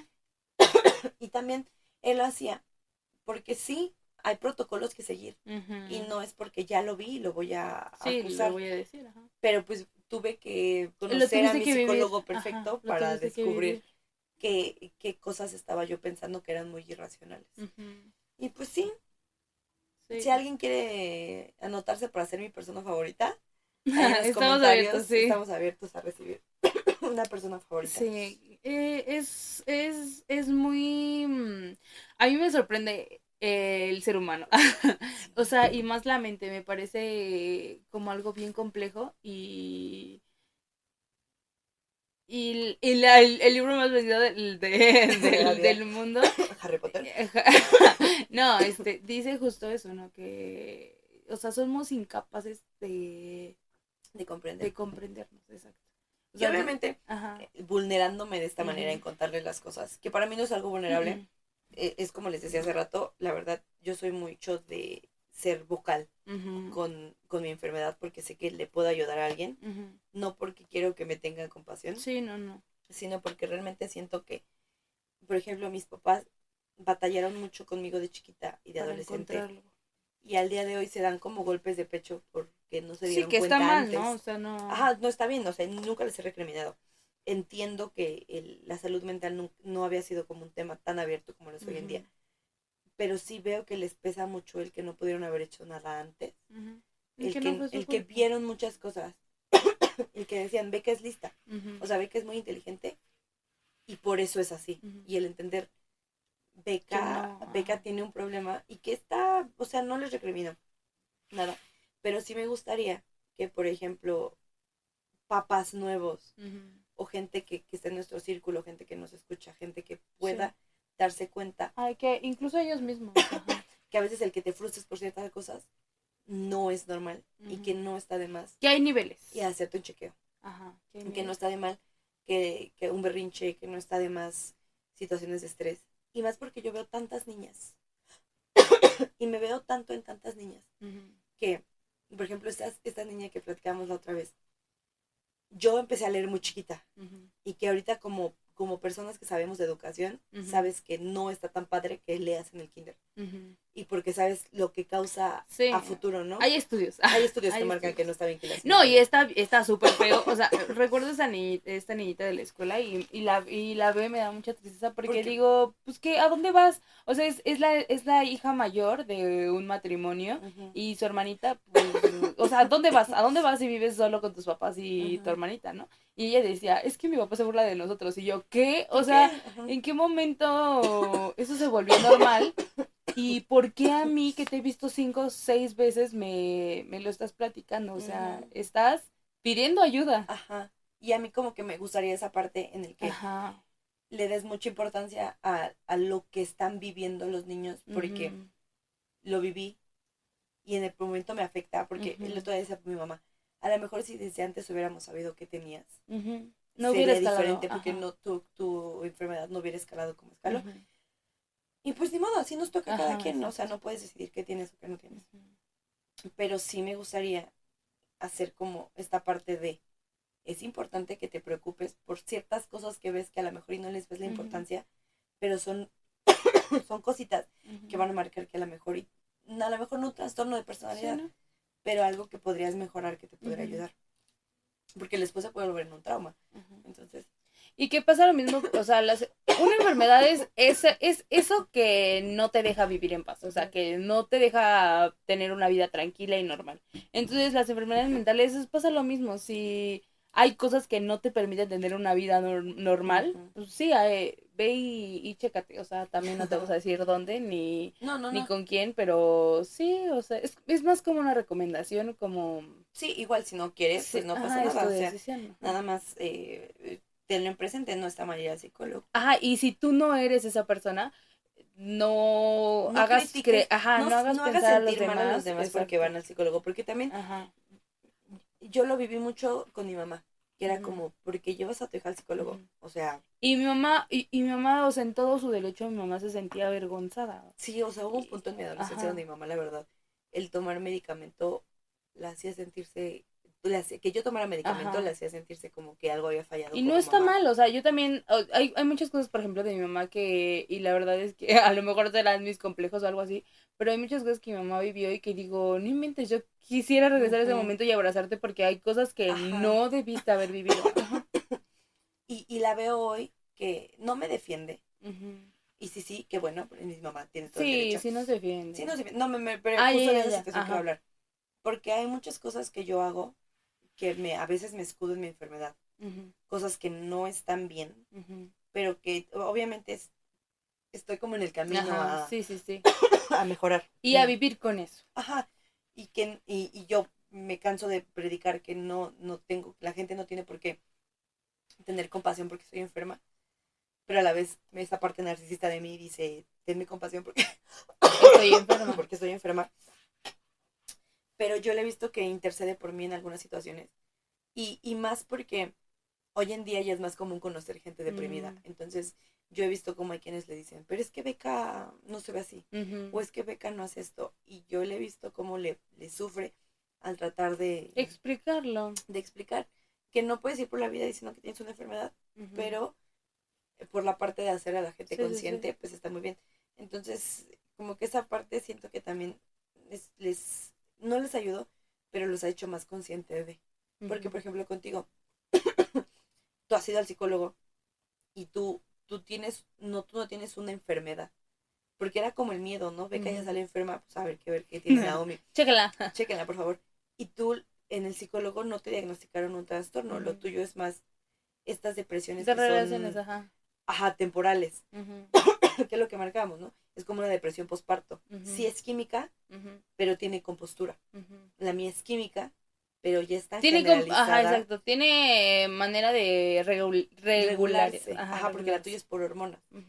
Pero no es lo mismo, porque me acuerdo que cuando, cuando a alguien le conté que, uno de los maestros, le conté que tenía depresión, me decía, te entiendo. Y ya cuando, cuando alguien me dice, te entiendo, me pierde. Me dijo, yo también alguna vez me sentí tan triste que lloraba en el baño. No, o sea, y, y Y él, sufrió, él sufrió bastantísimo, o sea, eso se lo reconocemos y O sea, agradecí el, el compartir la pero no conmigo. era lo que necesitabas Y escuchar. después mi mamá le dijo, Ajá. a Beca no le puede decir que le entiende, ¿Por qué porque no? le entiende. Y yo en el momento, y le dije después en una, en una, en una este, Conversación. conversación le dije, o sea, está muy padre, muchas gracias por decírmelo, por tenerme la confianza, pero de verdad no me puede decir que me entiende, porque su depresión fue temporal, su Y depresión fue Situación. una lloradita, vámonos, fue situacional. no le estoy restando importancia a cómo se sintió en sus sentimientos, pero no es lo mismo que tener que tomar medicamento. Que Y me igual, ajá. Y sí, me acuerdo que en esa situación se disculpó y me dijo, sí, Sí, que. nunca lo voy a entender. Y, en esa- y a lo mejor en el momento lo hice molesta, pero ayudó a que Fue un granito de arena. ajá o sea él en su en su pensamiento movió una parte de decir sí existen tipos de depresiones Sí, sí. Y que esto, este, bueno, ¿quieres agregar algo más? Que, bueno, tú puedes agregar lo que tú quieras, ¿no? Mm. Pero, este, que esto nos lleva a, y justo quiero retomar este, que era mi final del Del episodio episodio pasado. perdido. Y, y es, pues, ¿qué nos queda? Ser, ser amables, ¿no? treat people with kindness ya lo decía el grandísimo Harry Styles Exacto. ajá. Trata a la- a las personas con amabilidad, pues nadie sabe, o sea, todos llevamos nuestro costalita, así dirían Sí. las señoras, y nadie sabe lo que cargan más que uno mismo. Entonces, ¿qué nos queda? Pues ser lindos con los demás, ¿no? Si tú no estás a favor de esto o no eres alguien que crea en la psicología o en atenderse psiquiátricamente o psicológicamente, está cool, no te vamos a decir, vamos, porque no la crees. Pero también no, no juzgues a las, a las personas, ¿no? que sí Y- lo hacen Que sí Ajá. lo hacen, exacto. Y en, y en lo que encontramos una solución, ah, no, no, no, más bien, en lo que la solución llega, pues, ¿qué nos queda más que convivir en, entre nosotros con nosotros? Ajá, exacto. Y- no pobreces a la gente Ajá, exacto. trata de ser empático Trata de entender, y si no quieres entender, Pues, solo... simplemente no hables Es que se- siento que se centra, se centra en eso, en ser amable.